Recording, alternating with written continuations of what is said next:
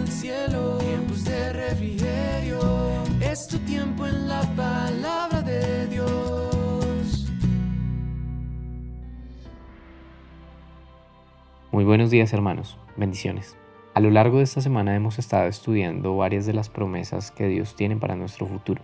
La vida eterna, la resurrección, el cuidado, la provisión, la protección, la paz, el descanso, la ayuda en las batallas, la libertad, entre otras.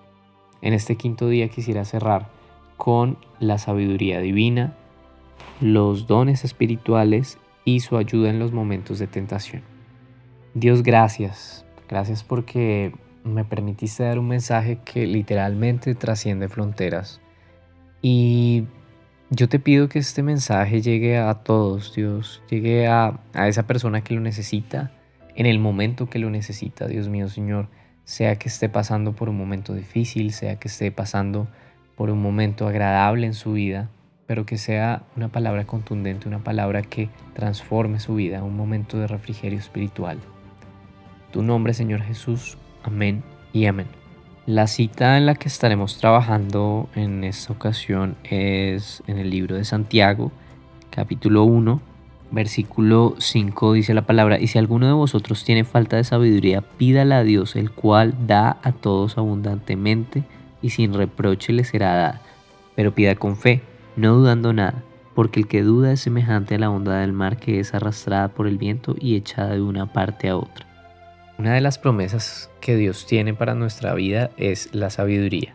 Y fíjense que pues en Proverbios estudiamos el, el significado de la sabiduría, todo lo que implica y entendemos que sabiduría es el temor a Dios. No basta con conocer y entender, podemos comprender muchas cosas de los fenómenos naturales, los fenómenos sociales, pero el llegar a ser sabios no se adquiere humanamente, es algo que se logra temiendo a Dios. Y en la Biblia tenemos varios ejemplos de esto. Tenemos eh, personajes como Moisés, como Daniel, como Pedro, Pablo, que en primer lugar temieron a Dios, siguieron sus estatutos, permanecieron en su fe y lograron grandes cosas, así como también tenemos el ejemplo de muchos otros que eran conocidos y digamos educados en, distintas disciplinas, pero no eran sabios, no seguían la voluntad de Dios. Y una de esas promesas que tenemos para nuestro futuro es ser sabios, es saber hacer lo que tenemos que hacer en el momento adecuado.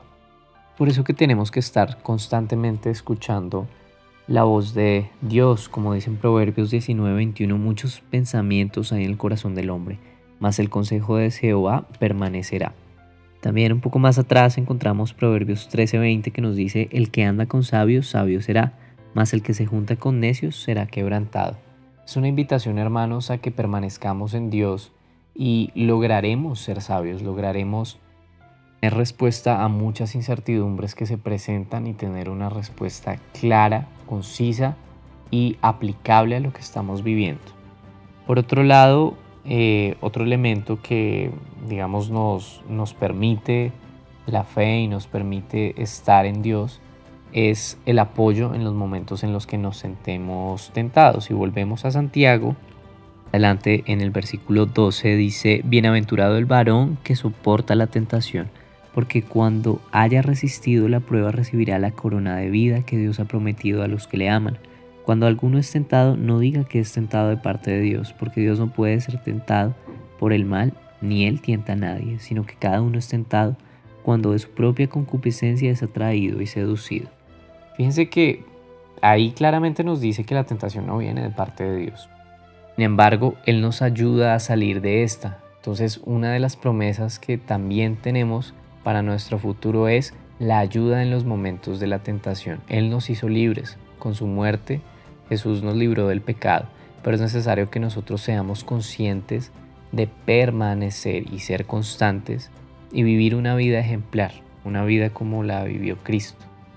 De esta manera tendremos un futuro exitoso en cuanto a las luchas que llevamos a nivel personal en todas las áreas de nuestra vida. De hecho, hermanos, yo creo que Jesús nos entiende. Debemos comprender que Él tuvo un componente humano y, también fue tentado. ¿sí?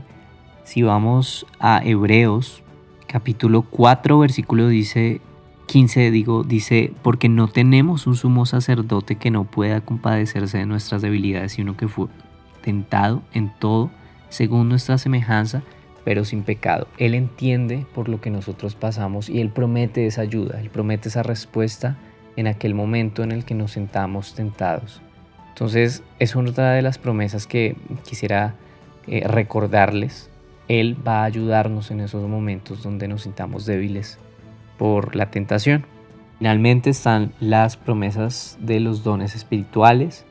En 1 Corintios 12, del 6 al 11 dice, y hay diversas operaciones, pero Dios que hace todas las cosas en todos es el mismo. Pero a cada uno le es dada la manifestación del Espíritu para provecho. Porque a éste es dada por el Espíritu palabra de sabiduría, a otro palabra de ciencia según el mismo Espíritu, a otro fe por el mismo espíritu y a otro dones de sanidades por el mismo espíritu.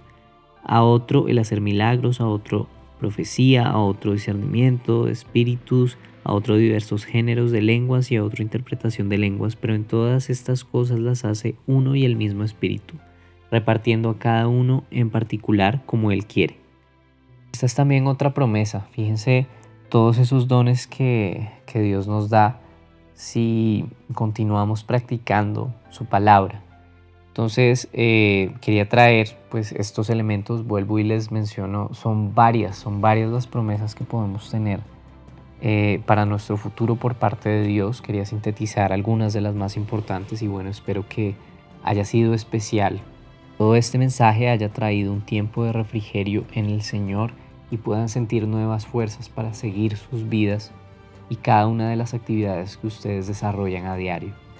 Gracias Dios, gracias por este tiempo, gracias porque me permitiste este espacio para con otras personas, me permitiste dar un mensaje especial. Sabemos que tenemos un futuro seguro en ti. Dios mío, Señor, quítanos la duda, quítanos la duda porque son varias las cosas que tú prometes y que sabemos vas a cumplir. Te amamos, te glorificamos, te exaltamos. Y te doy gracias, te doy gracias por esta ocasión y por este momento en el que me permitiste dar este mensaje. Bendito seas, te alabamos, te adoramos, te exaltamos y de verdad perdónanos, perdónanos por aquellos momentos donde no hemos sido fieles, no hemos tenido la disciplina adecuada. Ayúdanos, ayúdanos Dios, clamamos para que permitas que seamos más comprometidos, que seamos más constantes, que amemos lo espiritual antes que lo humano. En tu nombre, Señor Jesús. Amén y amén. Mil gracias por esta semana, gracias por permitirme compartir este mensaje. Eh, nada, pues quiero agradecer en especial a la pastora Nidia por darme la oportunidad. Ella sabe que es la primera vez que hago esto, pues digamos en un nivel mayor a, lo local, a lo que lo hago en, en la congregación Betel Filadelfia y bueno, siempre fue un reto grande. No olviden adorar para que venga la presencia de Dios tiempos de refrigerio. Muchas gracias y hasta una próxima ocasión.